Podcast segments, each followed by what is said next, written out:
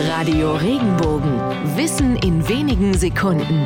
Alltagsfragen leicht erklärt. Warum lassen wir uns etwas durch die Lappen gehen, wenn uns etwas entwischt oder wir etwas verpassen? Früher bei der Lappjagd, bei der insbesondere Wölfe gejagt wurden, wurden bunte Lappen in einem immer engeren Kreis innerhalb des Revieres aufgehängt, wodurch die Tiere eingekesselt wurden und nicht entkommen konnten. Schlüpften die Tiere doch einmal durch die Tücher hindurch, sind sie den Jägern buchstäblich durch die Lappen gegangen.